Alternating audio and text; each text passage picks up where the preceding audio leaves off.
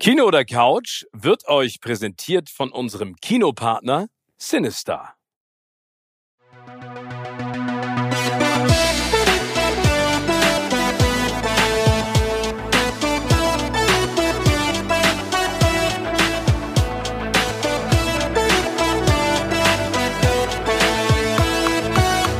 In meinem Podcast Kino oder Couch treffe ich jede Woche prominente Menschen aus den unterschiedlichsten Bereichen. Egal ob aus dem Sport, Musik, Kino, Serien oder Entertainment Business. Und gemeinsam sprechen wir über spannende Filme, Serien und das Leben. Und es wird die alles entscheidende Frage gestellt, Kino oder Couch.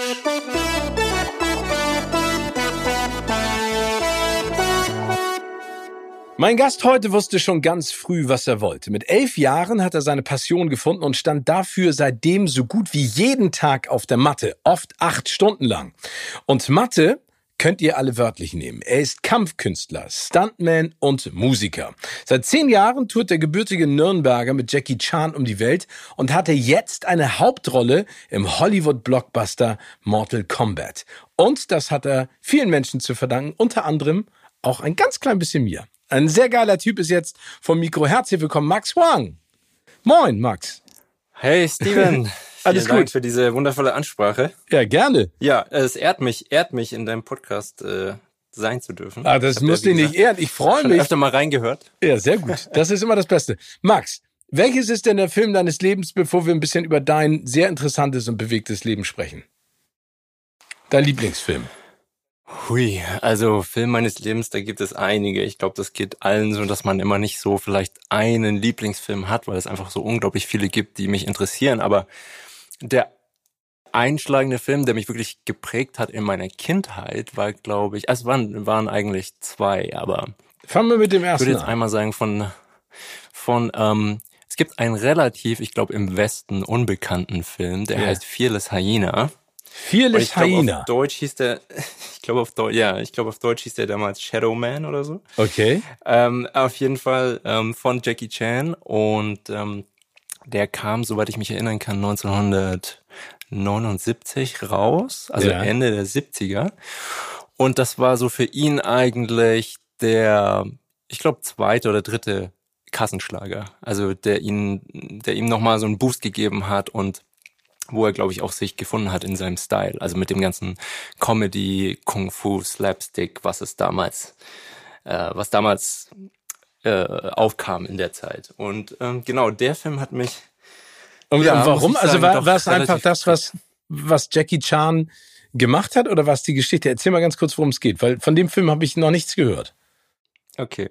Ähm, Im Prinzip geht es um eine Art Bengel, also einen äh, noch relativ unerzogenen jungen Mann, der nicht bereit ist, für seine Aufgabe im praktisch äh, ernsthaft im Leben zu stehen. Und der wird eben durch hartes Kung-Fu-Training erzogen und baut dann einige Fehler, was dazu führen lässt, dass sein Meister umgebracht wird.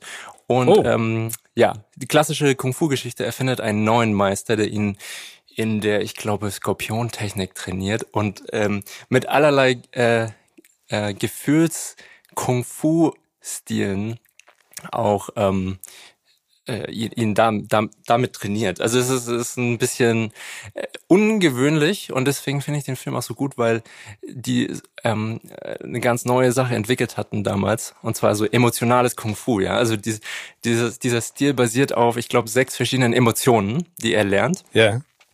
Äh, unter anderem weinen, lachen, äh, sauer sein und so weiter. Und Das heißt, er weint er und- eben alle und- zum Vorschein. Okay, das heißt, er Ja, weint genau. und vermöbelt die Gegner.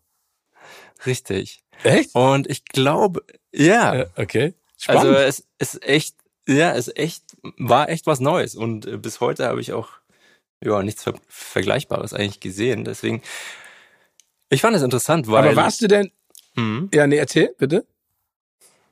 Nee, ich fand, ich fand den Film eigentlich, glaube ich, so in, interessant, weil er emo, mich emotional auch irgendwie angesprochen hat. Und normalerweise sind diese Martial Arts Filme in den 70ern ja eher so gewesen, dass es um Rache geht, ja. Ja. Und ähm, das Konzept war simpel und er hat es so ein bisschen, ja, ausgeschmückt, sage ich mal, mit eben dem ganzen Emotionalen. Also das hat mich, glaube ich, dann auch irgendwie fasziniert an der Sache. Genau. Okay, äh, also das heißt, war das der erste Film, wo du Jackie Chan dann sozusagen auch auf dem Bildschirm oder im Kino gesehen hast? Das war der erste Film, richtig. Okay, genau. und warst du zu dem Zeitpunkt dann selber schon am Martial Arts interessiert oder war das einfach, sagen wir mal, ein Glücksgriff oder per Zufall, dass du dir diesen Film angeguckt hast? Ähm, nee, ich fange noch mal ein bisschen früher an. Also äh, das eigentlich war war dieser Film und noch ein anderer Film ähm, so der Einstieg, der ich muss um drei oder vier Jahre alt gewesen sein. Und äh, mein, mein Papa, der kommt ja ursprünglich aus China, der hat mich eben diesen Filmen ausgesetzt zu Hause, mehr oder weniger. Wenn die Mama nicht dabei war, dann haben wir, haben wir Kung-Fu-Filme geguckt. Und, ähm, und das war für mich so der Anfang der ganzen Geschichte. Also wo ich dann wirklich begeistert vor der Glotze saß und, und mir einen ähm, dieser Filme nach dem anderen reingezogen habe. Ja, geil. Aber warte mal, bevor genau. wir da noch weiter ins Detail gehen, erzähl mal, welches der zweite Film ist, weil du ja gesagt hast, es sind zwei Filme, die dich beeinflusst haben. Also das der erste? Ähm, genau. Und dann gibt es von Bruce Lee The Way of the Dragon heißt er. Ich weiß gar nicht auf Deutsch. Äh, ja, ich glaub, die Todeskralle schlägt wieder zu. Ja, genau. Die Todeskralle. ist das der mit, das ist doch der mit, äh, mit Chuck Norris. Richtig, genau. Ja, ja, das war ein ganz einschlagender Film auch für mich. Ähm, und fand ich auch irgendwie interessant, weil selbst Bruce Lee hat in dem Film, also es ist ja eher eine Action-Komödie, kann man sagen. Und ja. er hat da auch so eine andere Facette von sich gezeigt. Also der Film ist mir auch in Erinnerung geblieben und ähm, natürlich auch vor allem durch den ähm, den geilen Endkampf hier mit Chuck Norris natürlich in dem Kolosseum von Rom. Ja, Wahnsinn. Vor allen Dingen, das ist ja so ein bisschen Fish out of water, ne? In meinem Geburtsjahr 1972 rausgekommen. Und er besucht ja, glaube ich, äh, also deswegen gibt's diesen, sagen wir, Standoff zwischen ihm und Chuck Norris in Rom. Er besucht, glaube ich, Verwandte, die ein, ein Restaurant betreiben in Italien, also in Rom. Und die werden von Gangstern, wie das immer so ist, unterdrückt. Ja, richtig. Genau. Das ist, glaube ich, so, ne? Ja, genau. Also genau, und, äh, und, und, und dann gibt's da richtig, richtig Alarm. Richtig, richtig. Stimmt das ja, im eigentlich? Im Prinzip ist es ja die Geschichte. Mhm. Ja, nee, sag, bitte.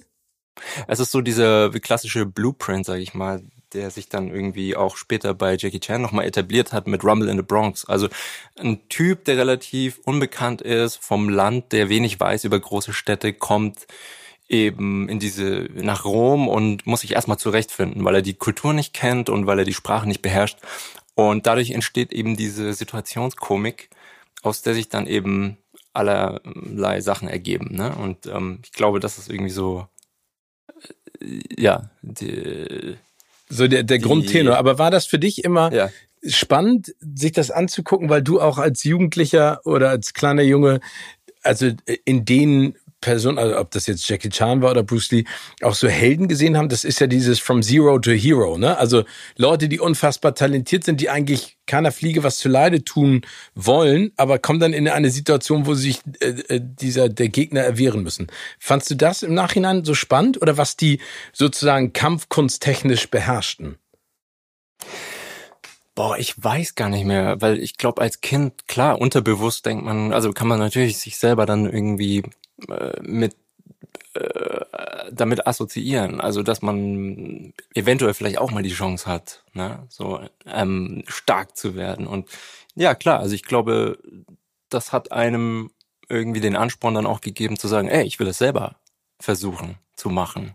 Ich will selber anfangen zu trainieren und selber ähm, mich in bestimmten Situationen durchsetzen können. Also mehr oder weniger zum, zum, zum Mann werden, ne? So, genau. ja, und, sehr gut, sehr und gut. Das eben schon im, im, im, Kindesalter. Aber ja, ich, ich muss ganz ehrlich sagen, also mich haben auch viele, ich habe ja nicht nur ähm, Eastern-Sachen geguckt, also zum Beispiel ganz prägender Einfluss war auch Winnetou zum Beispiel, ja. Oh, die alten das, mit Pierre Brice. Das lief ja die ganze Zeit im, ja, also das lief ja die ganze Zeit im Fernsehen und da war ich auch äh, wirklich ohne Scheiß, also äh, im Kindergarten bis, glaube ich, hin zur zweiten Klasse ähm, mit Kopf, Kopfband, mit Winnetou Kopfband äh, im Unterricht gesessen und langen Haaren, also schulterlangen Haaren und hab ähm, und und war Winnetou irgendwie, ne?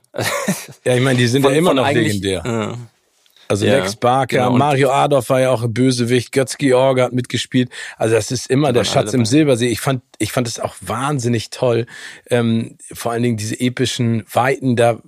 Also wenn ich daran denke jetzt an die alten Winnetou-Filme, kommt da auch immer diese dieser Soundtrack dazu, ne? Es, wenn wenn Ja. Shatterhand und Winnetou aufeinander getroffen sind, die Art und Weise, wie sie sich dann äh, äh, unter Blutsbrüdern begrüßt haben, ich fand das auch total großartig. Das habe ich äh, immer immer mir angeguckt.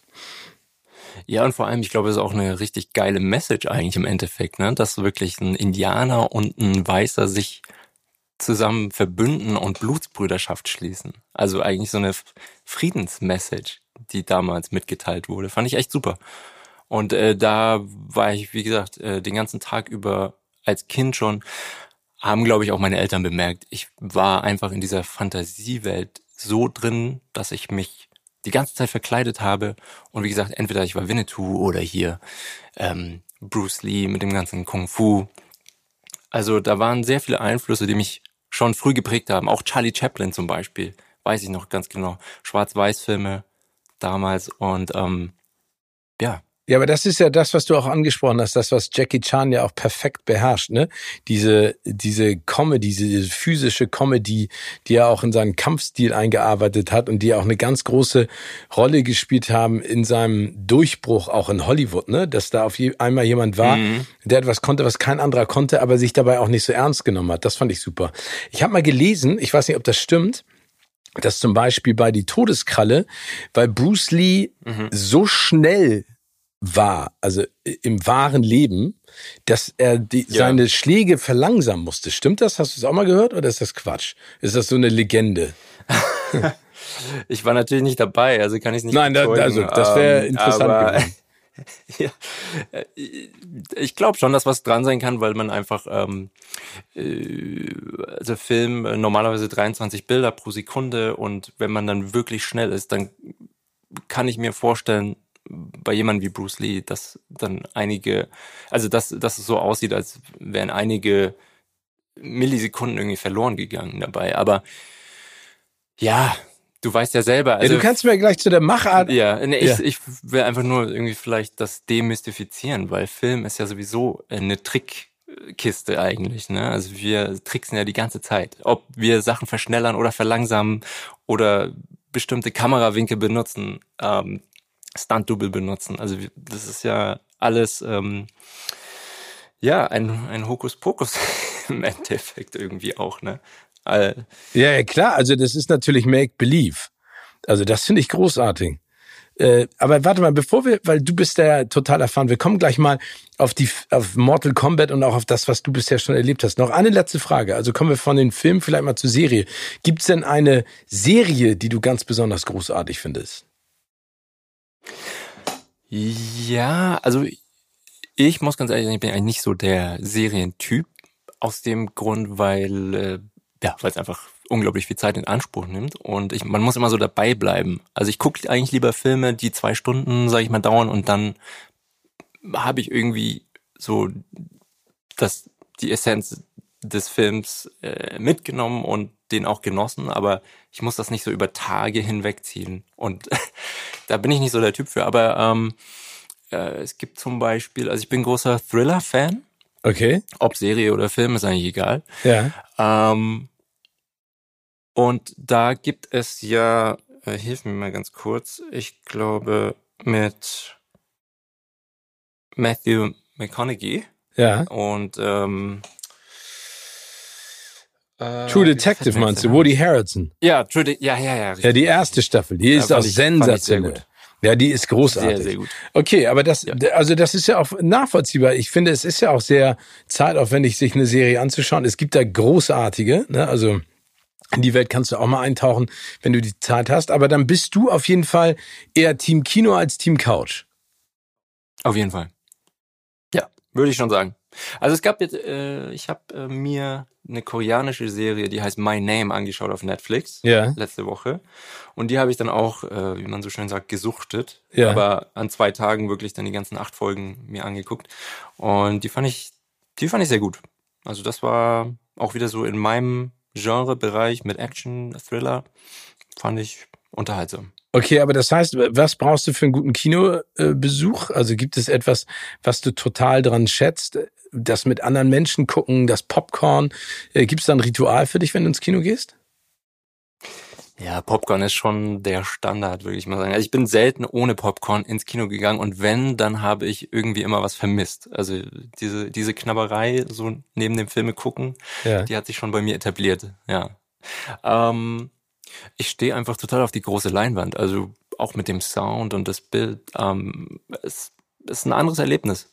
Und viele Leute sagen ja auch, das Kino verschwindet Nein, ja, das glaube ich nicht. Also ich glaube, es nee, also es ist eine Kunstform, die die ist auch für die, ich sag mal den den einfachen Menschen ja auch irgendwie geschaffen worden. Ne? Also jemand, der irgendwie um fünf nach Hause kommt und dann abends sich äh, mit Leuten ins Kino geht und sich trifft und da irgendwie äh, unterhalten wird auf manchmal ja niedrigem Niveau, manchmal auch hochwertigem Niveau und ich glaube, das ist schon so ähm, eine Kunst fürs fürs Volk einfach. Also wenige Leute gehen, glaube ich, in in Museum und so. Das sind dann eher andere also da, da spalten sich immer so die Interessen oder ins Theater. Ja, Aber obwohl Kino, das finde ich gar nicht so. Ich, ich glaube, dass Kino jeder mhm. geht, ob da Intellektuelle de, oder der. Ja, genau, das meine ich. Ne, also genau. der, der, also ich, ich glaube, das ist eine, wie du gesagt hast, eine Kunstform, die wird es genauso weitergeben wie Museen, genauso weitergeben wie Theater. Das ist ja das Schöne an Kunst, dass es viele Möglichkeiten gibt, sie zu konsumieren, egal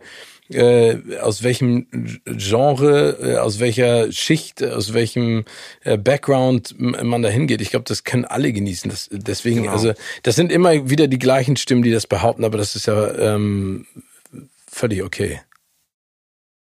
Ja. Gut, aber dann. Also ich werde mein Leben lang ins Kino gehen. Ich auch, auf jeden Fall.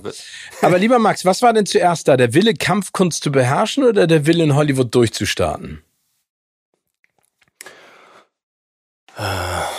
Also, ich glaube, beides Hand in Hand. Okay. Ich glaube, ja, ich sag mal oft so, dass irgendwie der Film, der Film, das Filmerlebnis mich eigentlich dazu bewegt hat, Kampfkunst zu lernen. Ja. Und darum wieder hat irgendwie die Kampfkunst mich später wieder zum Film gebracht. Also es ist irgendwie so ein ewiger Kreislauf, habe ich das Gefühl. Und ich glaube, dass die beiden Sachen sich so unglaublich gut ergänzen, weil man, weil man mit dem, okay, wenn man, wenn man einen Film schaut, also ich glaube, es ist etwas, wo man einfach die Physikalität unglaublich gut zur Geltung bringen kann und ausstrahlen kann und zeigen kann. Also in dem Medium Film. Ja. Anderswo. Also ich glaube sogar besser als auf der Bühne oder oder zumindest anders, ne? Aber die beiden Sachen gehen unglaublich gut Hand in Hand und und das ist auch das, was mich immer so fasziniert hat an der Sache. Also aber woher kommt denn der Einfluss? Also ist es jemand, also ist es dein Vater gewesen? Waren es die Filme? Ähm, also ich meine, es gibt ja tausend Sachen. Du kannst anfangen mit Fußball spielen und denkst, du wirst irgendwann Cristiano Ronaldo. Du kannst anfangen mit mhm. Kampfkunst und denkst, du wirst der neue Jackie Chan. Oder du malst mhm. und denkst, du bist der neue Picasso. Also es gibt ja tausend Möglichkeiten. Ähm, woher kommt, kommt, sag ich mal, dein Wille oder woher kam das Interesse daran, äh, Kampfkunst zu machen? Ich, ich, also wenn ich mich selber wirklich frage, ich kann es dir gar nicht mit einer Antwort irgendwie erklären, aber ich glaube, dass jeder Mensch irgendwie von einer gewissen Energie angezogen wird. Einfach für mich hatte es was, ähm, für mich hat es irgendwie, mir hat es irgendwie Kraft gegeben, also mich selber auszudrücken. Äh, es, ich, wie gesagt, ich weiß nicht, wie es aber warst soll, du denn, aber du kannst ja beschreiben, warst du denn eher jemand, der sehr schüchtern war, sehr introvertiert und durch die Kampfkunst hast du für dich mehr Selbstbewusstsein erlangt? Würdest du das so beschreiben? Oder warst du immer jemand, der, ich meine, wenn du mit einem Stirnband als äh, Winnetou in die Schule gehst, dann bist du ja jemand, der nach außen hin auch das trägt, was sein Interesse weckt. Ja, voll. Also ich glaube, ich habe mich ähm, als Jugendlicher hin irgendwie zum schüchternen Typen entwickelt. Aber ich war als Kind unglaublich aufgeschlossen und bereit für alle möglichen Sachen.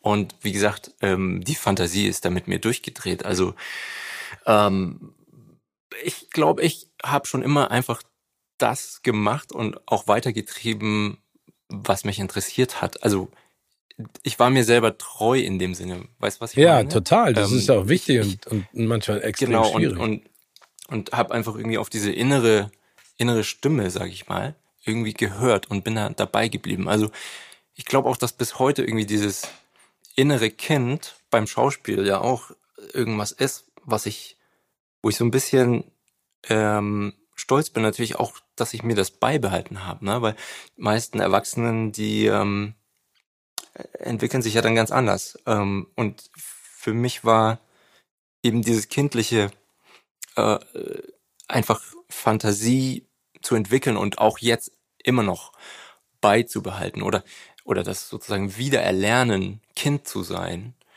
ähm, das ist eigentlich mehr oder weniger mit die Aufgabe in meinem Beruf. Also das Spielerische Und- sich beizubehalten. Genau, also die Fantasie und das un, also also sich keine Grenzen zu setzen, ne? Und Also nicht wie ein Erwachsener zu sagen, okay, jetzt hier Stopp und äh, das ist ja unrealistisch, was wir hier machen, sondern ja. also ich weiß noch, ich war im Urlaub irgendwie zum Beispiel, äh, waren wir in Dänemark am, auf einer Insel am Strand und ich habe die ganze Zeit irgendwie Robin, Robinson Crusoe gespielt und habe mich selber an Land gespült und war irgendwie zehn Minuten im Wasser und hab, bin dann aufgewacht und habe erstmal, oh, wo bin ich, wo bin ich? Und bin dann in die Du hast dich Dünen selber an Land gespült, ist aber auch ein geiler Feuer Satz. zu machen. Okay. Ja, also Und- äh, ja, und die ja, und, alle haben gedacht, was macht der Max da? wahrscheinlich. Kommt er an Land, ertrinkt er. Ja, aber super. Aber war mir to auch total egal, was um mich herum passiert ist. Deswegen, in der Schule wurde ich immer schon als ähm, so verplant oder oder so verträumt irgendwie beschrieben, ne? Wenn man sich dann so die Zeugnisse angeguckt hat, da kam dann immer, also ähm, Aber genau, verplant ich ist ja was der- anderes als verträumt, ne? Also ich, ich finde, verplant ist ja, du wirkst auf mich nicht verplant, aber verträumt ist ja also, so ein schönes Attribut. Mhm. Ja, ich glaube, das liegt daran, weil ich halt in meinen Gedanken immer schon bei meinen bei dem Ding war, was ich machen wollte und nicht irgendwie im Matheunterricht äh, bei den binomischen Formeln. Aufpassen. Ich war immer irgendwie richtig, ich war immer schon komischerweise angetrieben von, ich will irgendwie, ja, ich will es irgendwie schaffen, da hinzukommen, was, also das machen, was meine Vorbilder, meine Idole machen Ja, cool. den Traum habe ich irgendwie nicht aufgegeben. Du hast ja relativ spät angefangen. Wann hast du angefangen mit Martial Arts oder mit Kampfkunst? Ja, kann man schon sagen. Also elf Jahre ist relativ für asiatische Verhältnisse Spät. spät. Und mit was dann genau? Also war das Karate, Kung Fu, Judo? Ähm, das war Wing Chun. Sagt Okay. das was? Ja, sag mir was. Das ist so ein bestimmter Kung-Fu-Stil eigentlich. Ähm, den hat Bruce Lee damals auch ähm, betrieben. Ich glaube, es war die erste Kampfkunst, die er gelernt hat auch.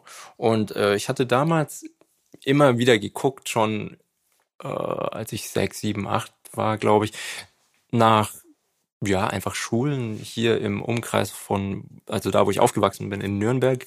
Und da gab's nicht viel. Also da gab's Judo, Karate war ich irgendwie nicht so der Fan, weil in den ganzen Kung-Fu-Filmen wurde Karate immer als was mehr oder weniger Uneffektives dargestellt. Oh, okay. Und das war natürlich vielleicht auch eine kleine Gehirnwäsche, die Bruce Lee da mit einem betrieben hat.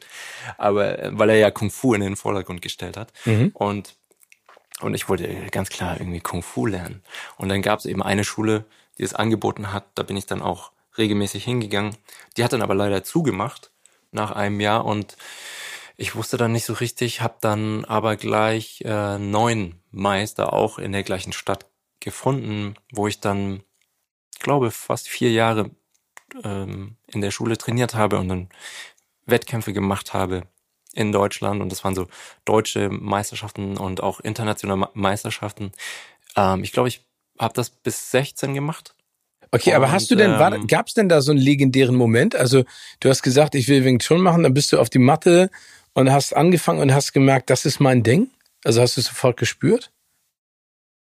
Ähm, ja und nein, weil ähm, man muss es so sehen. Also Wing Chun ist eine sehr effektive äh, Selbstverteidigungsart, wenn man so will. Mhm. Ähm, wenig ähm, große Bewegung, wenig Kicks und insofern das, was man auf der großen Leinwand sieht, also diese ja größer dargestellten Bewegungen, die gibt es eben nicht in dieser Kampfkunst. Ja, also es ist alles auf Effektivität gesetzt, kurze Bewegungen und das Ziel eben so schnell und geradlinig wie möglich okay. äh, zu treffen.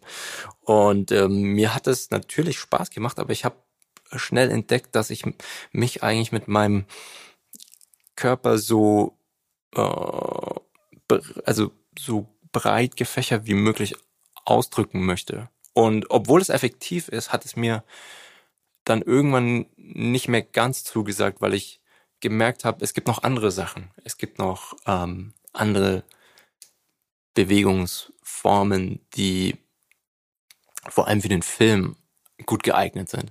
Und ich glaube, das ist dann auch schon früh passiert, dass ich gemerkt habe, oh, ich glaube, ich mache die ganze Sache, weil ich zum Film will. Ich glaube nicht, dass ich das mache, weil ich mich irgendwie auf der Straße verteidigen will. Also natürlich auch. Aber ich glaube in erster Linie, weil ich äh, wie ein hm, ja, Schauspieler eigentlich äh, irgendwie also mich ausdrücken. Also das wusstest du schon, dass du das kombinieren, dass du das kombinieren willst. Ja, auf jeden Fall. War das denn dann, also wenn du mit elf angefangen hast, du hast gerade gesagt, bis 16 hast du das gemacht, dann bist du ja voll in die Pubertät reingerutscht. Warst du denn dann auch jemand, der keine Ahnung, bei den ganzen Partys gesagt, nee, ey Leute, ich gehe jetzt nach Hause, ich äh, schone meinen Körper, ich muss morgen wieder trainieren oder hast du trotzdem Gas gegeben? Ähm, ich glaube, äh, ja, also nee, also mit 16, 17 ging es dann los mit den Partys. Ich glaube, da habe ich es mir dann schon ordentlich gegeben, also mit Alkohol und den ganzen Sachen. ähm, mit Alkohol ah, und den ganzen Sachen. Das lassen wir jetzt mal so stehen. Ja, du, aber okay, also das heißt, du du hast du hast da auf jeden Fall und aber wenn man also wie häufig hast du da trainiert zu dem Zeitpunkt? Also jeden Tag eigentlich. Jeden Tag. Ja. Boah. Ja, also ich trainiere bis heute eigentlich auch noch sechsmal die Woche so. Also es ist so. Ähm, und und wie und wie lang dann immer? Also damals war es schon echt heftig. Ich weiß, dass ich dafür bekannt war in meiner mh, mm, unmittelbaren Umgebung, in meiner Nachbarschaft, dass wir hatten so einen Garten und äh, das war ein, es war so ein Eckhaus, wo man, wo die Leute immer dran vorbeigelaufen sind nach der Arbeit oder zur Schule und die Leute haben immer gesagt, ah, du bist doch der, der immer im Garten trainiert, ne? Der immer da so rumhüpft. Und dafür bin ich irgendwie so in der Nachbarschaft bekannt geworden. Also ja, ich glaube, ich habe bestimmt so sechs Stunden oder so am Tag trainiert. Wirklich? Neben der Schule? Das ist ja der absolute Wahnsinn. Aber ja. bist du denn ja, in der, also bist du denn in den mhm. Jugendjahren auch mal in eine komische Situation gekommen, wo du das anwenden oh, ja. musstest? Ja? Oh, okay.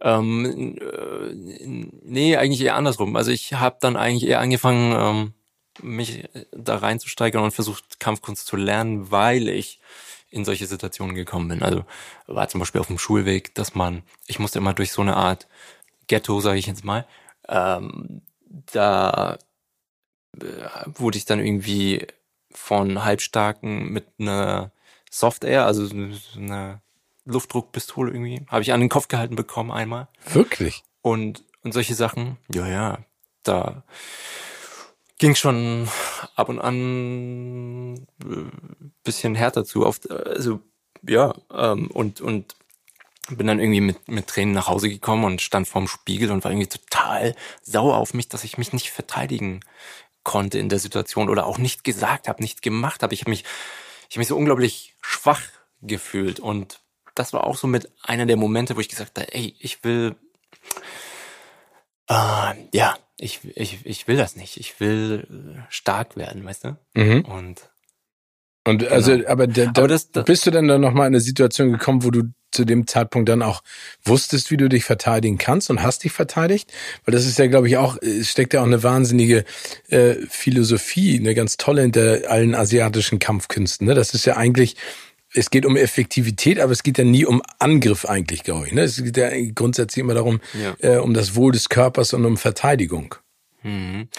Also die, die Kampfkunst an sich hat mich eigentlich zu dem gemacht, was ich heute auch irgendwie bin.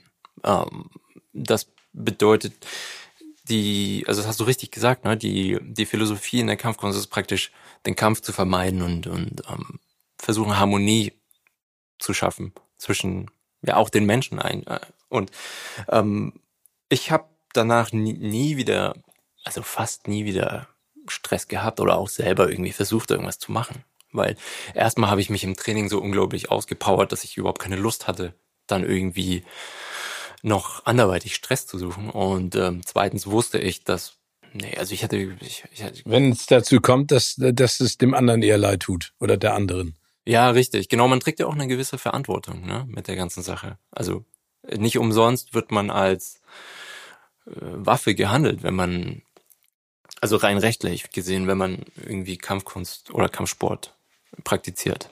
Und da hat man eine gewisse Verantwortung gegenüber den anderen Menschen. Aber es gab Situationen, wo ich eingeschritten bin. Ich war zum Beispiel, gibt eine lustige Story. Ich war einmal in, in London unterwegs, in Chinatown abends und da waren ganz viele Leute auf so einem Square, auf so einem Platz. Und ich bin aus so einer Bäckerei gekommen, habe mir gerade ein Brötchen geholt und äh, vor meiner Nase hat ein Typ einer Frau, ich glaube 50 Pounds, so einen Schein weggeschnappt und ist, und ist davon gerannt. Und mein Instinkt war so, okay, sofort hinterher. Und ich bin dem Typen hinterher, habe dann irgendwie so einen Judo-Wurf angewendet bei ihm. Der Typ lag auf dem Boden und habe ihm das Geld aus der Hand genommen und hatte ihn so in so einem Hebel drin. Ja. Und das, das war wie so eine Filmsituation, ja. Ähm, und die ganzen Leute um mich herum haben geguckt, oh Gott, was ist denn da los? Und ja, habe ihn dann aus dem Hebel ähm, rausgelassen und gesagt, okay, ähm, hau ab. Ja. Und wollte, und wollte der Frau das Geld wiedergeben, aber sie war gar nicht mehr da. Die war so erschrocken, die, die, die ist geflüchtet. Und dann bist du mit, den mit den 50 Pfund steil gegangen. dann habe ich gesagt, okay, was mache ich jetzt mit diesen 50 Pounds? Also ich selber, nee, brauchte die nicht und habe dann die, die an so Obdachlose verteilt. Also ich habe dann Kleingeld draus gemacht und habe dann jedem, ist ja den cool. ich gesehen habe, irgendwie was in die Das Hand ist wie, ja. äh, wirklich wie im Film.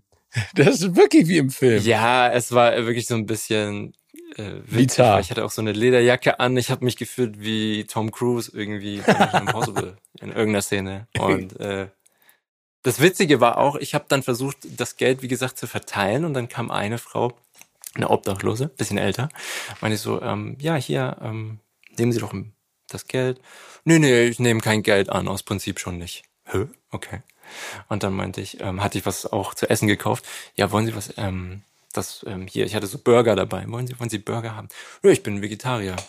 Nehme ich auch nicht. Dankeschön, aber schönen Tag noch. Also, lustige Situation Ja. mit dem Ganzen. Ähm, sag mal, und dann bist du nach der Schule nach Shanghai gegangen, wenn das richtig ist, ne? Und hast dort Chinesisch und Mhm. Kampfkunst studiert. Äh, Also wie war das für dich der notwendige nächste Schritt, um so- sozusagen dein Ziel und deinen Traum zu verwirklichen? Und wie war das? Ja, also ich habe frisch Schule abgeschlossen, habe dann mein Zivi gemacht in Deutschland und äh, Was hast du gemacht als TV? ich habe ähm, ASB heißt das Arbeiter Ja, da war ich auch. Wir haben Essen ausgefahren. Was auch? Ja, ich war ich war Erste Hilfe Ausbilder. Ja, cool. Ja, also ich habe mich eigentlich darum gekümmert, dass Essen ausgefahren wird und die Leute verpflegt, die Älteren. Und ähm, genau, in der Zeit hat's mich schon unglaublich gejuckt. Also ich wollte weg, ich wollte einfach das machen, was meine Passion war, ist. Und naja, wollte im, im Prinzip zum Film. Aber ich habe gewusst, dass mh, mein Level, was ich damals hatte, nicht ausgereicht hat und ich wollte mich weiterbilden. Und deswegen kam für mich halt nur China in Frage, weil dort die, die Meister halt sind. Ne? Und dann habe ich mich angemeldet in der Sportuni in Shanghai. Und war davor noch bei einem, äh, habe ein pra Praktikum gemacht, sieben Monate in Ludwigsburg an der Filmakademie. Ähm, war da Praktikant und habe ganz schnell gemerkt, weil ich musste viel im Büro sitzen, viel äh, so, ich sag mal, Kaffee bringen, Sachen kopieren, äh, diese Arbeiten erledigen und äh, habe ganz schnell gemerkt, okay, ich ähm, der der konventionelle Weg über eine Uni, ähm, was Film angeht, äh, ist, glaube ich, eher nichts für mich und ähm, habe dann komischerweise an dieser Uni noch äh, als Praktikanten meinen ersten Kurzfilm, also äh, gedreht, Regie gemacht und auch ähm, ja gespielt. Ja? Und das war so mein einer meiner ersten Kurzfilme, die ich damals gemacht habe. Und ähm, sorry, ich bin jetzt abgeschwiffen, aber. Nee, macht nichts, äh, aber das heißt, du bist, äh, du, du hast da dein Interesse äh, auch äh, am vor der Kamera stehen erkannt, aber hast gesagt, das ist nicht der richtige Weg, sondern ich mache es über die Kampfkunst sozusagen. Ja, also wie gesagt. Und bist dann nach Shanghai gegangen. Mhm, genau, und mich hat ja auch immer asiatischer Film unglaublich ähm, gecatcht, also inspiriert. Und, und ich wusste, okay, diese, diese Art von Film, die findest du erstmal in, in Europa nicht, Mhm. sondern das passiert alles in Asien und du, irgendwie musst du dahin. Und naja, ich bin da hingeflogen und äh, habe dann angefangen, also an der an der Uni, wo ich war, gab es auch Chinesischkurs. Ich konnte zu dem Zeitpunkt noch kein Chinesisch. Jetzt heute mittlerweile spreche ich fließend, aber ja, damals. Aber habt ihr zu Hause nie Chinesisch gesprochen?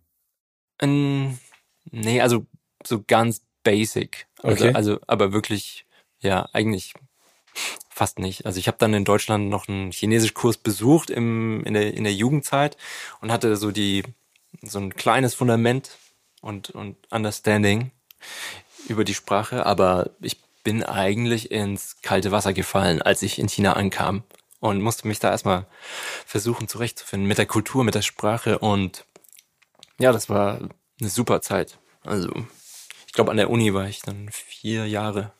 Aber wie muss man sich das off. denn vorstellen, Kampfkunst stu zu studieren? Das heißt, ihr, ihr habt theoretisch drüber gesprochen, also über die Philosophien, die Herkunft und praktisch ganz viel gemacht. Oder war es eigentlich nur Praxis? Ähm, zum größten Teil war es Praxis, muss ich ganz ehrlich sagen. Und äh, was spannend ist, der Kurs, den ich besucht habe, also da kann man wirklich seinen Bachelor und mittlerweile auch Master machen, heißt Kung Fu Acting. So, äh, also das war wirklich so maßgeschneidert für mich eigentlich. Wir hatten da Schauspielunterricht und wir hatten da Kampfkunstunterricht und wir hatten so ein bisschen Filmgeschichte ähm, und mein chinesisch Sprachtraining noch dazu. Also es war echt super interessant. Ähm, und Wie viele Leute sind die da? meisten Leute, Also sind das Männer Ähm, und Frauen oder ist das nur für Männer oder ist das, also ähm, wie viele Leute studieren denn da? ich glaube, in so einer Klasse, in so einem Jahrgang gibt es vielleicht so z- 20, 30 Leute. Okay. Männer und Frauen gemischt.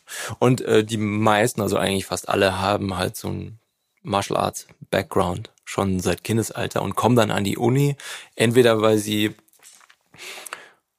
ja, sie brauchen einfach einen Abschluss, ne? Sie brauchen einfach ein, ein, ein Diplom und ähm, und werden dann, je nachdem, äh, manche werden Lehrer, manche, eigentlich die wenigsten gehen, glaube ich, zum Film. Aber ja, manche werden auch Trainer, ne, Sporttrainer und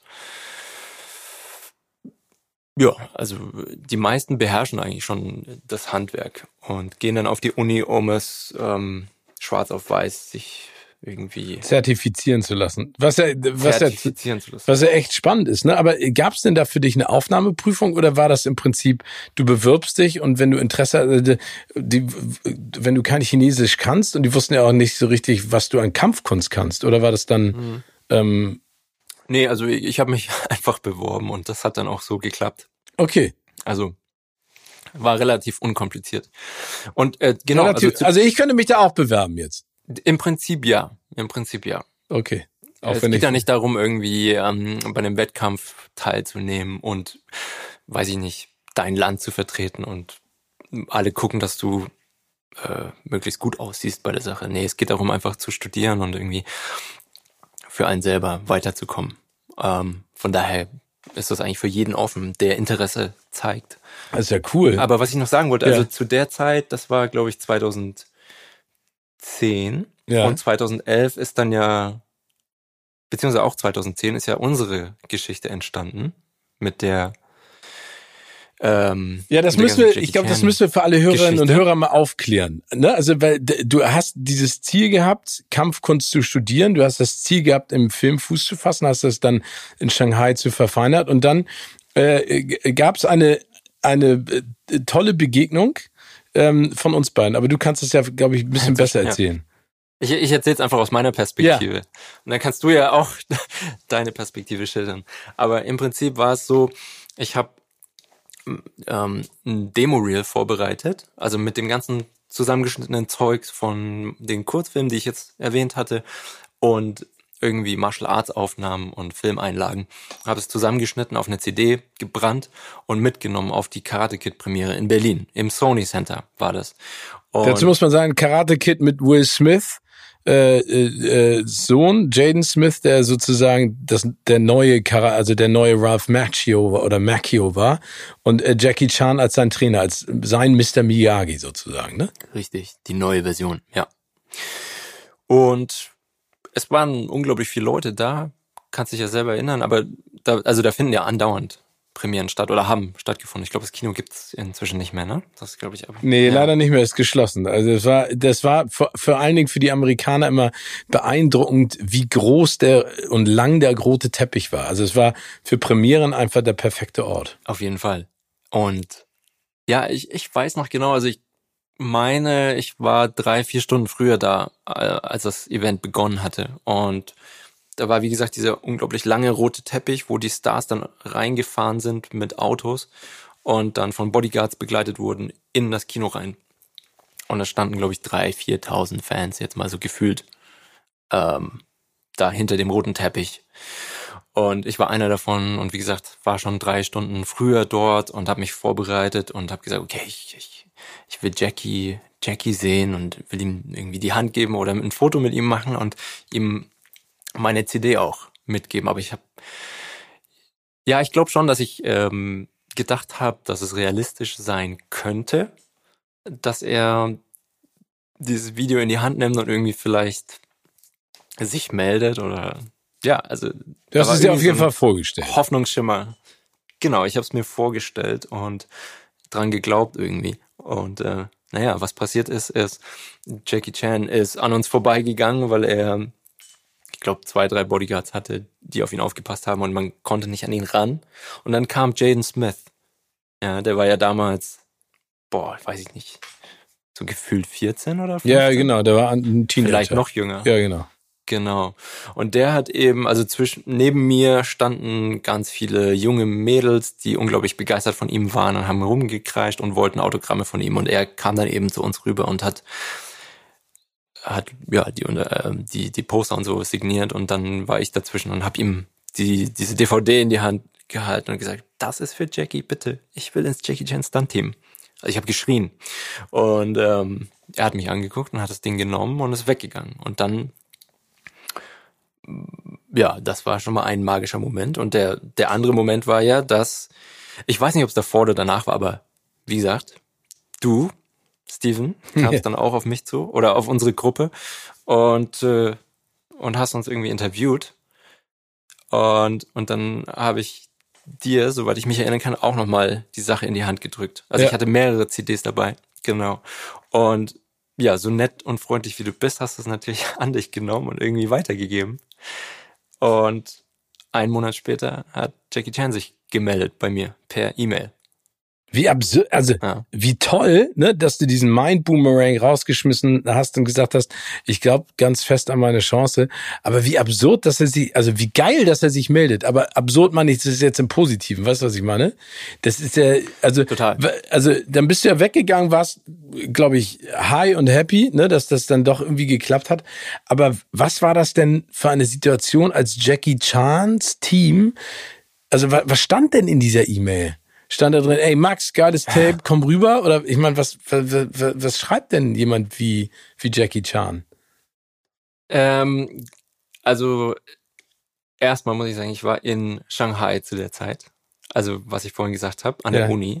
Und bin eigentlich ganz frisch dort angekommen. Und dann kam diese E-Mail. Und der Header, also die Überschrift war Jackie Chan Stunt Team. Und ich habe erstmal geschluckt. Ja. Also ich habe erstmal, was? Ich dachte natürlich, das wäre irgendwie fake oder irgendjemand spielt mir jetzt einen Streich.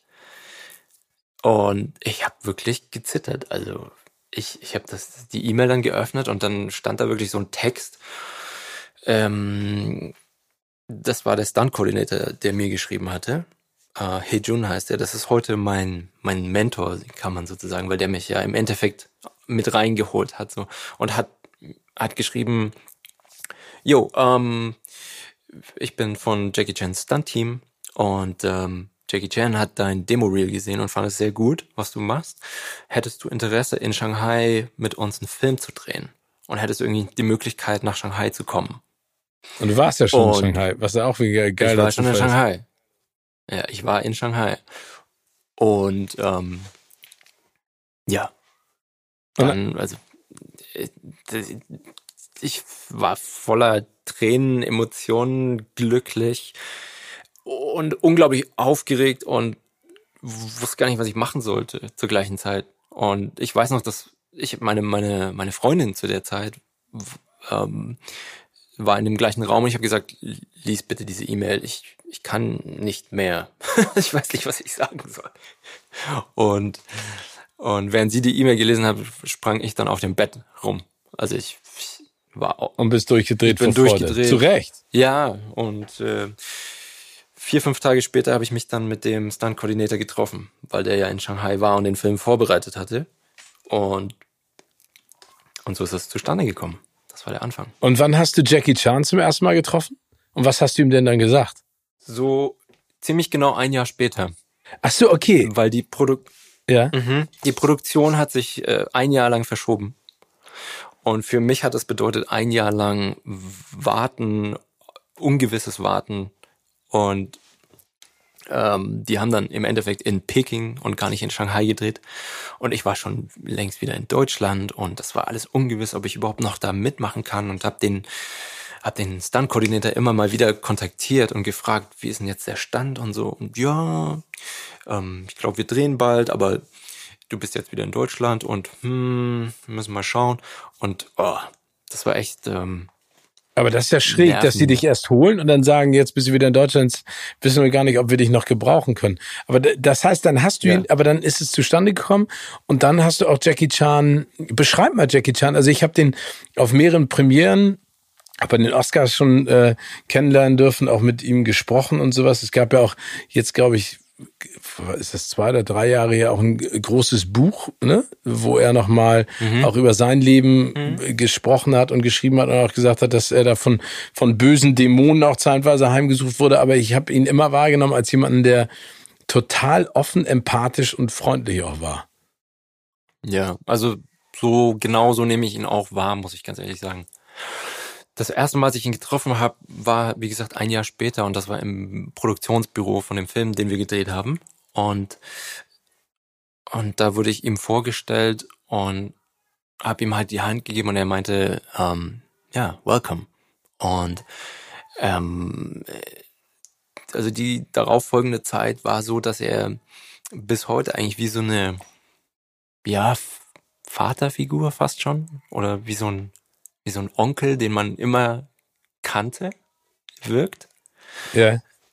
Also, weil man, also ich habe ihn ja immer schon gesehen, zwar irgendwie auf der Leinwand oder im Fernsehen, aber für mich hat, ich hatte immer schon so einen gewissen Bezug zu dieser Person.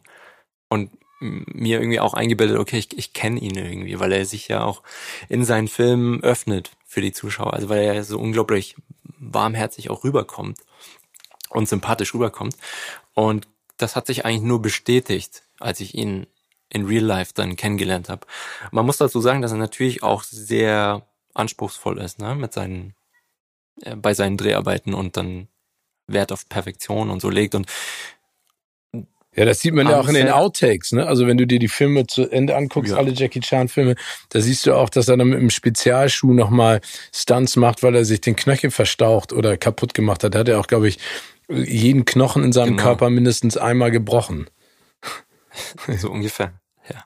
Aber, aber was bedeutet ja. das denn, wenn man in Jackie Chans Stunt-Team ist? Also wie, wie viele Leute sind dabei und was ist das dann für ein Regiment? Also trainiert ihr dann zusammen oder seid ihr immer bei seinen Filmen dabei? Also wie muss man sich das vorstellen? Ähm, Im Prinzip sind wir so eine Art Familie oder seine Familie. Und der, der kleine Kreis besteht so aus zehn Leuten. Und ab und zu oder fast bei jedem Film holen wir dann natürlich so ähm, äh, andere Stuntleute dazu, die für das Projekt eben auch mitarbeiten, aber die gehen danach immer wieder ihre eigenen Wege und dieses Core-Team bleibt eigentlich immer so bestehen und reist auch mit ihm zu den verschiedenen Drehorten für verschiedene Projekte um die ganze Welt. Und ähm, wir sind im Prinzip in erster Linie natürlich für die für die Sicherheit äh, zuständig, dass es dass ihm nichts passiert, dass der Crew nichts passiert. Safety comes first. Ähm, und auf dem Set, also beim Dreh jetzt. Ja, und teilweise auch also außerhalb des Sets. Also wenn er auf irgendwelche Veranstaltungen geht, fungiert das Team oder die einzelnen Leute dann eben wie wie wie so Bodyguard, sage ich jetzt mal. Ne? Also er ist umgeben von seiner seiner Crew sozusagen und ähm, ja, wir assistieren ihn, ihm eigentlich am Set insofern, dass wir die Choreografie gestalten und äh, die Leute, die sehr lange mit ihm gearbeitet haben, wissen einfach, wie er tickt, was er mag und wie sein Style ist. Also weißt ähm, du das denn auch mittlerweile? Würde ich schon sagen, würde ich schon behaupten. Also ich bin ja mittlerweile seit zehn Jahren jetzt dabei und äh, ja, man lernt äh, wirklich, man hat sich aufeinander abgestimmt und das ist sogar also bis zu dem Punkt, dass man nicht über die Sache reden muss, sondern man tauscht Blicke aus und so, ah, okay, alles klar, ich weiß. Okay, wir machen den Schlag links, nicht rechts und ah, okay, es funktioniert nicht so für die Einstellung, deswegen ändern wir das, alles klar. Also da ist äh, so eine gewisse mh, mm, unterbewusste Sprache, einfach auch die Austausch, der zwischen dem oder innerhalb des Teams stattfindet. Also man ist, äh, ist sehr gut aufeinander abgestimmt und und kann und muss sich auch auf äh, seine Teamkollegen verlassen. Ja. Aber das, das Spannende, Max, was ich ja auch am asiatischen Kino so bewundere, ist, das ist immer noch so hands-on. Ne? Also da wird mhm. zwar logischerweise auch getrickst, ne, mit, mit Seilen und Pipapo, aber das ist trotzdem noch sehr physisch. Also da jetzt auch äh, Jackie Chan Filme leben ja von der Physis des Hauptdarstellers. Ähm, der wird mhm. jetzt ja, ich glaube, Jackie Chan ist jetzt Ende 60, ne? Also ich glaube 67, 66, 66 67. Genau. Mhm, ähm, genau Wie, wie, wie lang kann der das denn noch machen? Und vor allen Dingen, wie wirkt er am Set? Also das ist, der, der, der, irgendwann sagt ja auch der Körper, hör mal zu, du hast mich jetzt 50 Jahre auseinandergenommen, ich habe auch keinen Bock mehr drauf. Ja, vollkommen richtig. Also, weiß nicht, ob ich das mit 6 oder 67 noch gebacken äh, kriegen könnte. Das ist auf jeden Fall Hut ab. Ja, also er geht da auch wirklich durch den Schmerz und ähm, man sieht natürlich auch am Set, dass er zum Beispiel hat eine re relativ kaputte Schulter, auf die er immer wieder aufpassen muss und hier und da zwickt's. Und ähm, das Leben als Actionstar ist relativ kurzlebig, muss ich ganz ehrlich sagen. Also dafür, dass er schon, dass er das immer noch macht, das ist unglaublich. Das ist eine, das ist eine richtige Leistung. Ähm, dass er sich aber er hat immer ja auch so abverlangt. Ja, ich finde es auch toll, aber er hat ja auch schon versucht jetzt so ein bisschen, es gab ja diesen einen Pierce Brosnan Film, wo er dann auch mhm. ein bisschen ernster wurde, ein bisschen weg von der, vom Klamauk. Mhm. Ähm, hast du das Gefühl, dass er sich jetzt auch, sag ich mal, in, ich nenne das im Herbst seiner Karriere, da auch anderen Sachen äh, äh, zuwendet? Also seid ihr denn trotzdem bei all seinen Produktionen, egal ob er jetzt Hauptdarsteller ist oder nicht, immer noch damit eingebunden? Oder wird's das Jackie Chan Stunt-Team auch geben, wenn er keinen Bock mehr hat, das zu machen? Ähm, ja, also so ist der Plan auf jeden Fall. Ähm, die meisten Leute, die in einem Stunt-Team sind, ähm, werden entweder zu Choreografen, Stunt-Koordinatoren oder sogar zu Regisseuren und gehen mehr oder weniger ihre eigenen Wege, aber die nehmen sozusagen den Spirit mit aus diesem Team oder was er uns beigebracht hat. Und das ist eigentlich so der Plan, dass dann die ganze Sache weiter getragen wird von der neueren Generation. Was ihn selber angeht, also ich glaube, das ist mm, denke ich mal, der cleverste Ansatz, dass man sagt, okay, ich bin jetzt in einem Alter, wo es nicht mehr geht, ich muss irgendwie umlenken und fokussiere mich zum Beispiel mehr auf das Dramatische im Film, die Schauspielerei, probiere andere Sachen aus. Und da hat er für mich immer ähm, also was beeindruckend ist an seiner Karriere, finde ich, der hat ja immer mehr oder weniger so äh, Stile oder bestimmte Wellen, äh, die im Filmbusiness ähm, ins Leben gerufen. Also bestimmte Stile. Zum Beispiel, also, also das, das in den 70ern mit dem, mit dem Klamauk, Action, Comedy, Kung Fu Comedy. Und dann haben ihm alle gefolgt und nur das gemacht. So. Und dann ist er in den 80er Jahren auf eher dieses Police Story umgestiegen, wo er moderne yeah. Einflüsse mit in den Film gebracht hat und dann angefangen hat, große Stunts zu machen, die wirklich gefährlich waren. Das war ja was ganz Neues. Das gab es ja bis dahin gar nicht. Und da war er der, der Vorreiter immer und hat, und hat dann, und ist dann in den 90ern ist er nach Amerika gegangen und hat dann hier mit Chris Tucker und so Rush Hour gemacht. Das war auch so Fand ein ich großartig. Ding, was es eigentlich nicht gab davor, ne? Ja. Also, oder, also klar, Buddy-Komödien gab es immer schon, aber nicht in der, nicht in der Art und Weise, so wie, wie man es mit Rush Hour gemacht hat. Und er hat eigentlich immer so irgendwie versucht, sich neu zu erfinden über die Zeit, wenn er gemerkt hat, okay, es laugt sich irgendwie aus, also, oder andere Leute versuchen das Gleiche wie ich zu machen. Dann hat er immer versucht, gegen den Strom zu schwimmen und um was Neues zu schaffen. Und ich glaube, jetzt nehme ich mal an, dass er innerlich vielleicht auch in so einer Phase steckt, wo er sagt, ich muss mich wieder neu erfinden, weil mein Körper macht vielleicht nicht mehr so lang mit. Aber ich kann trotzdem noch spielen oder ich kann trotzdem noch Filmemacher sein. Und vielleicht verschlägt es ihn ja irgendwann sogar hinter die Kamera, dass er wieder Regie führt oder produziert. Das, das kann ich nicht sagen, aber ich vermute mal, dass seine Denkweise auch so ähnlich sein könnte. Ja, das ist ja ein Mann von, von vielen Talenten. Das ist ja wirklich beeindruckend. Aber das Spannende ist, dann bist du in Jackie Chans Stunt-Team gelandet und jetzt mhm. hast du ja im Prinzip auch gerade vor kurzem das erreicht, was du dir immer gewünscht hast, und zwar eine Hauptrolle in einem Blockbuster, und zwar in der Neuverfilmung von Mortal Kombat zu ergattern.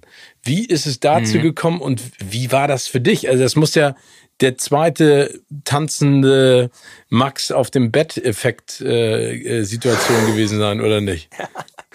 ja, das war die zwei. Genauso ist es, Steven. Also genau das gleiche Gefühl, nur anders war da vorhanden, als ich die Rolle bekommen habe. Und äh, es war halt wieder so ein. Aber warst du da beim Casting oder wie, wie ist das zustande gekommen?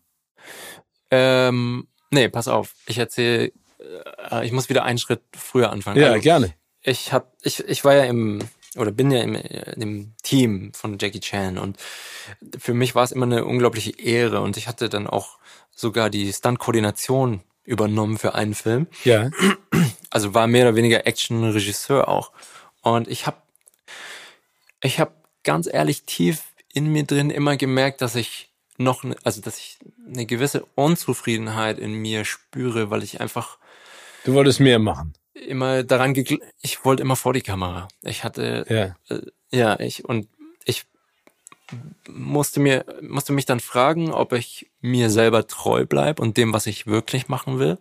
Nicht, dass mich hinter der Kamera nicht interessiert, aber ich wollte eben auch vor die Kamera und, und da habe ich dann irgendwann den Entschluss gefasst und gesagt, ey, ich, ich muss das jetzt durchziehen, ansonsten werde ich zu alt und dann werde ich das irgendwann bereuen, es nicht gemacht zu haben oder zumindest nicht versucht zu haben. Und ich bin dann eigentlich ähm, mehr oder weniger, äh, ja, es hat, glaube ich, damit angefangen, dass ich nach London gegangen bin auf eine Schauspielschule und da irgendwie mich weitergebildet habe in dem Bereich. Also ich habe trotzdem immer schon äh, Schauspielunterricht genommen, auch während meiner Standarbeit, privaten Schauspielunterricht und auch ähm, von relativ bekannten Leuten, die zum Beispiel auch Leonardo DiCaprio und so unterrichtet hatten, äh, gelernt. Ja. Und mich versucht immer weiterzubilden. Und bin dann letztendlich nach Amerika das erste Mal geflogen. Und habe mich dazu entschlossen, eine Agentur irgendwie zu finden. Das war der Plan. und ich war das erste in LA und das war so vor drei Jahren gefühlt. Ähm, und kannte eigentlich relativ wenige Leute.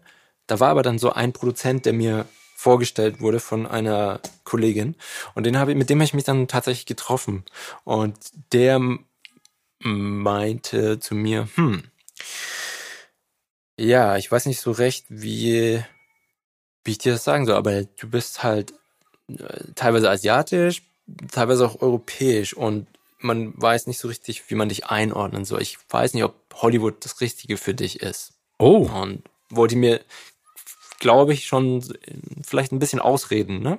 Also diesen Traum. Und ich habe dann halt zu ihm gesagt, nee, pass auf, ich habe ich hab, ich hab einen Traum, ich habe ich hab eine Vorstellung von dem, was ich machen will. Und zwar ist es halt also wollte er dir sozusagen den, den, den Traum ausreden, also einen Ratschlag geben, den man nicht unbedingt braucht. Mm, ja, oder, oder zumindest irgendwie mir die Realität vor Augen halten, wie, wie hart es sein kann in Hollywood, glaube ich. Also, dass man nicht unbedingt eine Chance bekommt, auch wenn man es will. Es gibt ja ganz viele Leute, die dort irgendwie Teller waschen und Taxi fahren und es sehr schwer haben, irgendwie gecastet zu werden ne? obwohl sie da schon 10, 20 Jahre wohnen.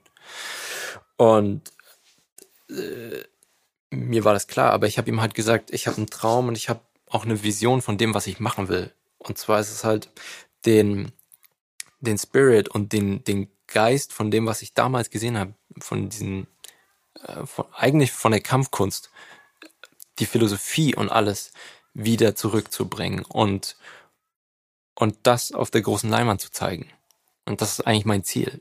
Ich möchte kein Selbstdarsteller sein, der, hm, also ich möchte eigentlich für die Sache stehen, wenn du weißt, was ich meine. Ja, total. Und, und er war relativ angetan auf, daraufhin und hat dann ein Telefonat gemacht sofort und meinte, komm, wir treffen jetzt Brad Ratner. Brad Ratner ist ja der Regisseur von Rush Hour und den ganzen ja. Blockbustern. Ähm, so, und zwei Stunden später war ich dann irgendwie in seinem Haus und wurde ihm vorgestellt und habe dann wiederum erzählt, was ich machen möchte. Und er hat dann eine E-Mail geschrieben mit einem Satz an eine sehr große, an, an ein Management, Schauspielmanagement, ähm, und hat denen geschrieben, check out Max, he's phenomenal. Also schaut ihn euch an, er ist phänomenal. Und das war dann so die Eintrittskarte für mich eine Agentur zu bekommen, ein Management zu bekommen. Und darüber kam Mortal Kombat. Aber also wenn du dir das mal überlegst, wie, wie, wie, wie du sozusagen, ein Freund von mir, der lebt auch in Los Angeles, hat immer gesagt, du musst mein Boomerangs rausschmeißen, ne? Mit deinen Träumen, mit dem, mhm. was du dir wünschst. Und äh, du hast das ja mit, mit so einer Klarheit, glaube ich, auch für dich gemacht. Ich glaube, da gab es gar nicht viel mehr als diese beiden Boomerangs, ne? Jackie Chan treffen mhm. und äh, Hollywood äh, Fuß fassen. Also ich meine, wie geil ist das bitte mit diesen, mit diesen großartigen Zufällen, mit den Begegnungen? Also einmal äh, dass wir da am roten Teppich was miteinander zu tun haben bei der Premiere, du dadurch mhm. zu Jackie Chan kommst und dann triffst du Brad Ratner und landest bei Mortal Kombat. Das ist doch absurd. Also schon wieder muss ich absurd ja, sagen, auch. aber es ist sehr großartig. Ja, nee, ist auch ähm, absurd. Aber, aber das heißt, dann, dann bist du bei der Agentur gelandet und dann kam die Anfrage für Mortal Kombat. Genau, es kamen einige Castings rein ähm, und Mortal Kombat kam rein und ich habe halt das Casting dafür gemacht und das war für den anderen Charakter. Es gibt noch einen Charakter, der äh, das mein Bruder in dem Film, also Liu Kang heißt er. Ja. Ähm, meine Rolle war ja dann letztendlich Kung Lao. Äh, und ähm, ja, und dafür habe ich vorgesprochen und äh, da hat das nicht funktioniert. Also die meinten dann, die sind auf uns zurückgekommen von Warner Brothers und meinten, also uns gefällt, was Max gemacht hat, aber wir haben schon jemand anderen gefunden für die Rolle.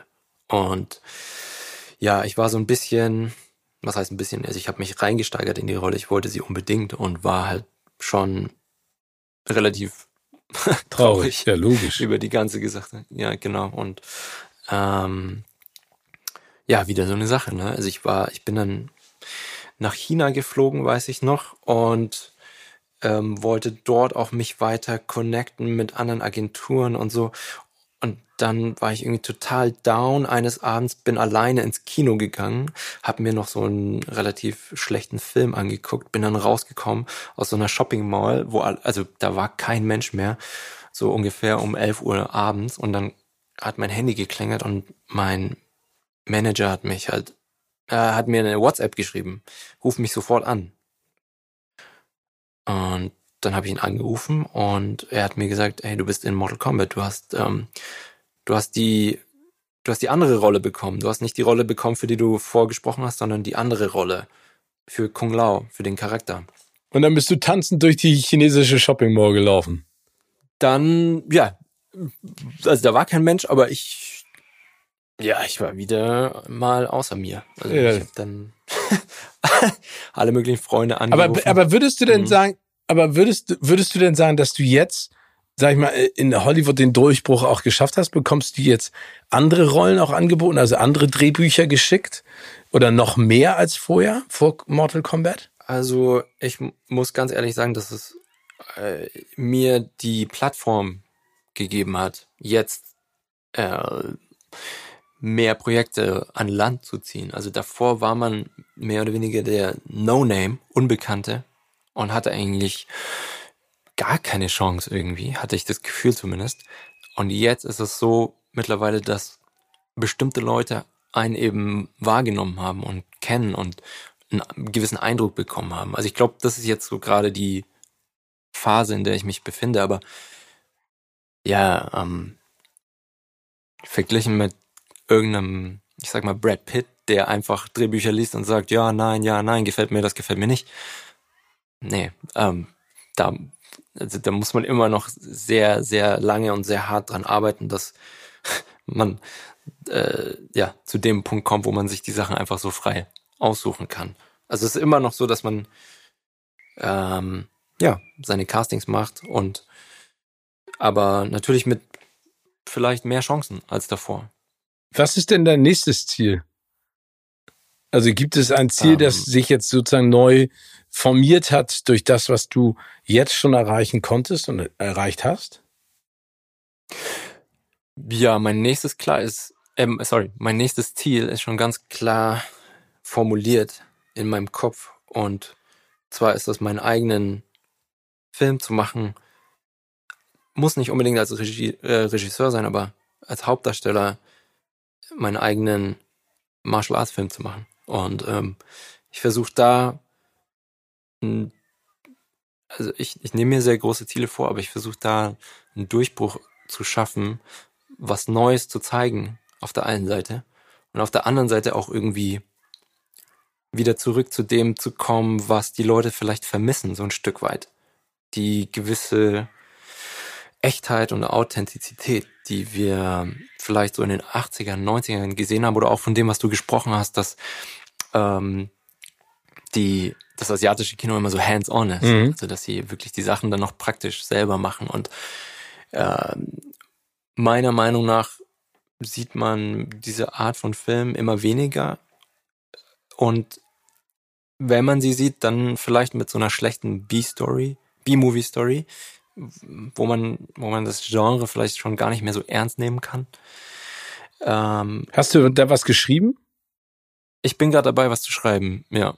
Ja, cool. Ähm, und ich glaube, also mein Anspruch persönlich ist es, eigentlich die beiden Welten zusammenzubringen. Ja, einmal die, das Martial Arts Kino und dann auf der anderen Seite das anspruchsvolle, ich sag mal, dramatische Kino. Also mit mit einem Plot und mit einer Story, die einfach packend ist und wo man, also die nicht so unglaublich einfach gestrickt ist wie bei den Filmen damals, dass man sofort alles durchschaut, sondern dass Charaktere gewisse Tiefe haben und ähm, ja, einfach einen intelligenten Film machen, der irgendwie auch unsere Zeit widerspiegelt. Und äh, ja, da arbeite ich daran und das ist natürlich ein großes und äh, Vorhaben, ähm, aber das ist so mein mein Baby. Ja, aber ich finde das ja wichtig, dass man sich große äh, Ziele steckt und das hast du ja bisher auch immer getan und da ist ja auch eine Menge bei rausgekommen. Das erinnert mich äh, total interessant, weil äh, ich lebe ja in Hamburg und ich bin jetzt auch ein Ticken älter schon als du. Es gab hier äh, im Hamburger Westen ähm, eine Kampfsportschule, die ist Dakaskos von Mark Dacascos Vater. Ich weiß nicht, ob du den Ja. äh, vor Augen hast oder den vielleicht sogar mal getroffen hast. Und das ist ja auch spannend, was der erreicht hat, ne? Über Pack der Wölfe jetzt bis zum letzten John Wick-Film. Der hat davon ja auch immer geträumt und hat ja auch also eine beeindruckende Filmkarriere hingelegt. Hast du, bist du dem schon mal ge- begegnet? Wir haben mal ganz kurz über WhatsApp gesprochen, weil er hat mal einen Film vor ein paar Jahren in Deutschland gedreht, wo mein Bruder, der ist auch beim Film, Ja. als Stunt-Koordinator und der hat dann mit ihm gedreht und hat dann gewusst, dass ich ja doch auch ähm, die ganzen Mark Dacascos Filme gesehen habe und dann ähm, hat er hat er uns so ein bisschen connected. Welches ist dein Lieblingsmark Dacascos Film? Äh, es gibt einen Film, der heißt Only the Strong. Ja. Den? ja, den kenne ich, Ja. logisch. Der ist super. Aber Den fand ich gut. Den fand ich auch gut. ich Aber ich finde, ich muss ja auch ganz ehrlich sagen, ich finde der Pack der Wölfe auch äh, großartig. Den mag ich total. Sehr, sehr gut. Sehr, sehr geiler Mhm. Film. Und der wurde ja auch eine Zeit lang als sozusagen, er hat ja, glaube ich, auch die Fernsehserie The Crow gedreht. Also nachdem Brandon Lee ja tragisch ums Leben gekommen ist, sollte er nochmal in dem Film die Hauptrolle spielen. Und welchen ich auch spannend fand, der kam auch kurz nach Only the Strong raus, war äh, Crying Freeman. Der war also sehr Oh, ja. ästhetisch, aber auch ziemlich geil. Also ich fand, ich finde es schon, schon echt toll, wa- was er da gemacht hat. Aber sag mal, wenn du Mhm. bei Mortal, also du bist in Jackie Chan's Stunt-Team, spielst jetzt aber auf einmal eine Hauptrolle in einem amerikanischen Blockbuster wie Mortal Kombat. Durftest du dich dann selber in den Stunts ver, also sozusagen verewigen und äh, Spaß haben oder hattest du auf einmal einen Stuntman? Ich wurde gefragt, äh, ganz am Anfang der Produktion, ob ich äh, äh, mir einen Stunt-Double wünsche und ich habe halt gesagt, nein, also ich traue mir das selber zu und ähm, ich glaube, es ist auch besser für den Film, wenn ich die Sachen selber mache. Und alle anderen Schauspieler hatten halt einen Stunt-Double bis auf meine Person. Ich habe dann äh, die Sachen selber gemacht und ja, war auch natürlich froh drum, ähm, das machen zu dürfen. Das Stunt-Team war mega cool, die waren mega offen, als ich da ankam und ähm, haben gesagt, hey, du bist ja von, von Jackie, also kannst du, mach, mach du deine Choreografie für deine Kämpfe. Achso, das heißt, du hast die dir. selber gemacht sogar, die Choreografie. Ja, ich habe die selber gemacht. Genau, ja. Ah, das ja, und, äh, Und- was war wichtig für dich? Wa- wa- Was für, also was war wichtig für dich in der Ausdrucksweise von Kung Lao?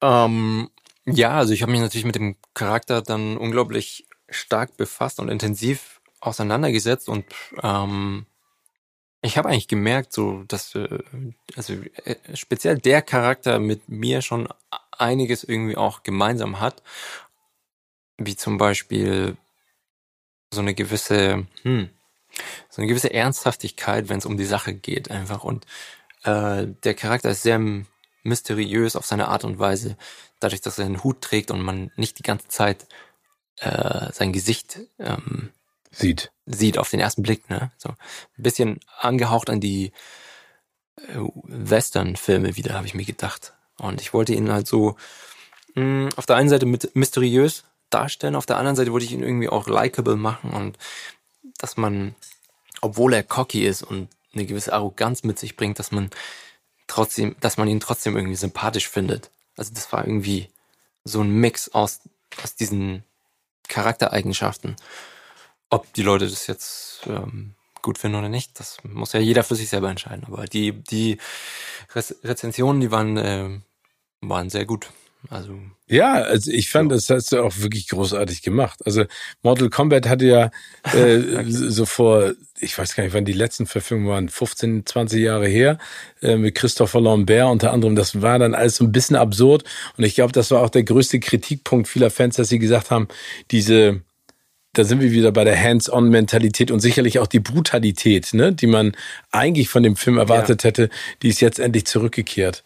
Ähm, wie muss man sich denn dein Leben jetzt vorstellen? Also äh, wir, wir sprechen gerade und du bist in Nürnberg zu Hause, aber jettest du denn ansonsten zwischen den Kontinenten hin und her? Ja, ich wünschte mir, dass es wieder losgeht, weil Corona hat also mein Leben auf jeden Fall irgendwie relativ stark doch beeinflusst und auch eingeschränkt, muss ich ganz ehrlich sagen. Und ich, ich ähm, ja, ich, ähm, also der Plan war gar nicht, dass ich so lange in Deutschland feststecke, sondern irgendwie wieder in die US, USA gehe oder ähm, ja, neue Projekte mache. Aber es ist ein bisschen langsam geworden zur Zeit. Ich weiß nicht, wie es dir geht, aber die Filmindustrie ist, glaube ich, so am äh, Nachholen so ein bisschen und wieder es bewegt sich so langsam wieder ein bisschen schneller, aber die Projekte sind immer noch relativ überschaubar, die es im Moment, die im Moment gedreht werden. Und man muss halt eine gewisse Geduld mitbringen bei dem Job, sowieso. Ja, das. Also man muss ausdauernd sein und irgendwie diese Durststrecken auch überwinden können. Aber du hast ja auch die, um, ähm. die, die letzten Monate genutzt, auch so ein bisschen deine zweite Leidenschaft zu pflegen. Da gibt's ja auch Parallelen zu Jackie Chan. Den habe ich nämlich mal in Shanghai gesehen bei einem Formel-1-Rennen, wie er, äh, ich glaube, die chinesische Nationalhymne und dann irgendeinen Popsong äh, zum Besten gegeben hat, weil du hast bisher, du singst auch. Ne? Also es gibt ja einen Song von dir, Flawless. Flawless mhm. Victory. Ja, genau. Ähm, ja, also Musik ist und war schon immer meine, auch mit Passion und Leidenschaft, ähm, liegt daran, weil ich halt aus einer Familie komme, die eigentlich fast alle Musiker sind, aber eher im klassischen Bereich. Und bei uns zu Hause wurde immer schon Musik gemacht. Also meine Mom ist Gesangslehrerin, da wurde zu Hause unterrichtet und mein Vater Pianist und Dirigent und Klavier gespielt wurde die ganze Zeit. Und ja, also äh, ähm, ich würde sagen, es ist äh, so ein natürlicher Prozess eigentlich, der so, also ich habe immer schon Musik gemacht, nur ich glaube nicht, dass ich das so, ähm, also ich nehme mich nicht so ernst bei der Sache wie jetzt mit dem, mit der, mit der Filmkarriere. Also es ist, es ist für mich eine, eine Form von, von Ausdruck und auch Selbstverwirklichung, Verwirklichung irgendwie äh, mich mitzuteilen und Spaß zu haben und mich auszudrücken.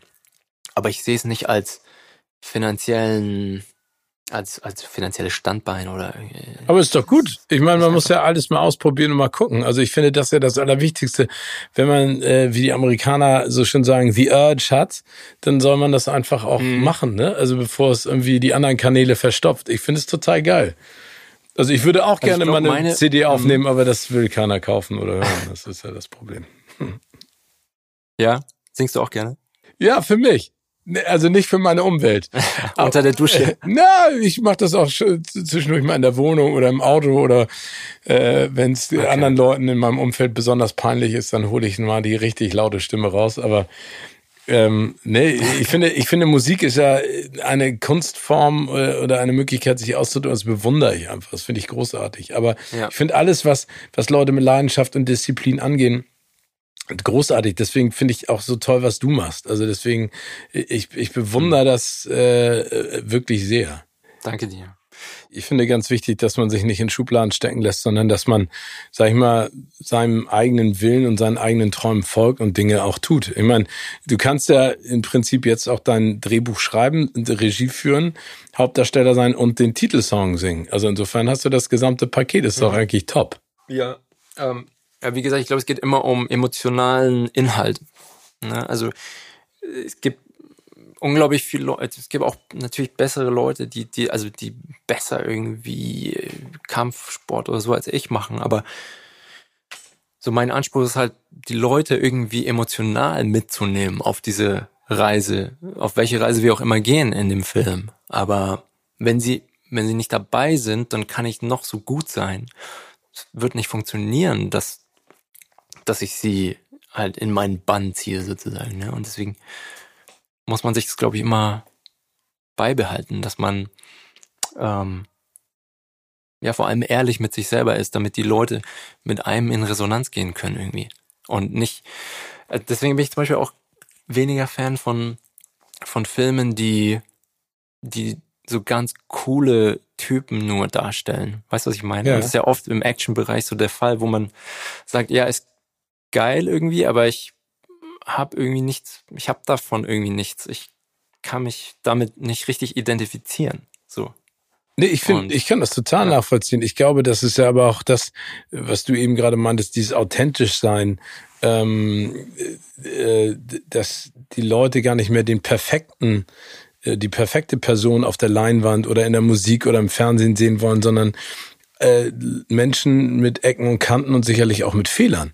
Weil das ja völlig normal ist. Es ja. gibt keine perfekte Person nirgendwo auf dieser Welt. Und ich glaube, damit muss man sich einfach anfreunden. Und diese Zeiten, wo alles perfekt aussieht, äh, die, die sind einfach weg. Also ich glaube, dass die auch. Aber das ist ja auch unser Problem, glaube ich, oder? Heute, in der heutigen Zeit, dass man zumindest suggeriert bekommt, man muss irgendwie perfekt sein. Also ja, total. Oder? Ja, die Medien machen das ja ständig. Also das ist äh, das ist nicht äh, nicht richtig und nicht gut. Aber ähm, wie gesagt, wir können da ja nur und du bist ja auch jemanden, den den viele Leute jetzt auch als Vorbild nehmen, nachdem sie auch gehört haben, was du hier alles erzählt hast. Äh, man muss seine Träume leben, man muss dafür kämpfen, man muss hartnäckig sein, man muss geduldig sein. Aber man muss da mit Passion auch rangehen. Und äh, du hast ja auch von erzählt, es gibt dann genügend Leute, die gesagt haben, äh, Max, du hast hier nichts zu suchen in Hollywood, das wird so und so nichts mit dir. Und du hast die Lügen gestraft. Und das finde ich halt gut. Ne? Also ähm, du hast, wie Bruce Lee gesagt hat, wie Wasser deinen Weg gefunden. Das ist doch gut. Erhalte dir das, Max. Also erhalte dir deine Motivation und deinen Spaß an dem, was du da machst. Ich finde es super. Ich danke dir. Ich habe noch eine letzte Frage. Ja, bitte. Welcher Filmtitel passt aktuell perfekt zu deinem Leben? Oh Gott, welcher Filmtitel passt aktuell zu meinem Leben? Es kann ein fiktionaler sein, den du dir ausdenkst, kann aber natürlich auch einer sein, den du, ähm, den du sehr schätzt. Ist es die Todeskralle? nee, nee, also ich glaube, mit Tod äh, gibt es jetzt im Moment gar keinen Titel. Ähm, das Leben ist schön. Das Leben ist schön. So soll es auch bleiben. Max, mein Lieber, ich freue mich, wenn wir uns wirklich mal wieder persönlich sehen. Es hat jetzt leider ein paar Mal nicht geklappt. Aber ich drücke dir ja. alle Daumen, die ich besitze, für deinen Traum, für die Verwirklichung und vor allen Dingen, dass es jetzt wieder richtig losgeht mit Film. Und ich freue mich, wenn ich dich auf der Leinwand sehe und weiß, was da für ein feiner Kerl in der Rolle steckt. Danke dir für deine Zeit und ähm, ja, ich danke dir. Alles Liebe. Bis zum nächsten Mal. Ich danke dir, Steven. Bis zum nächsten Mal.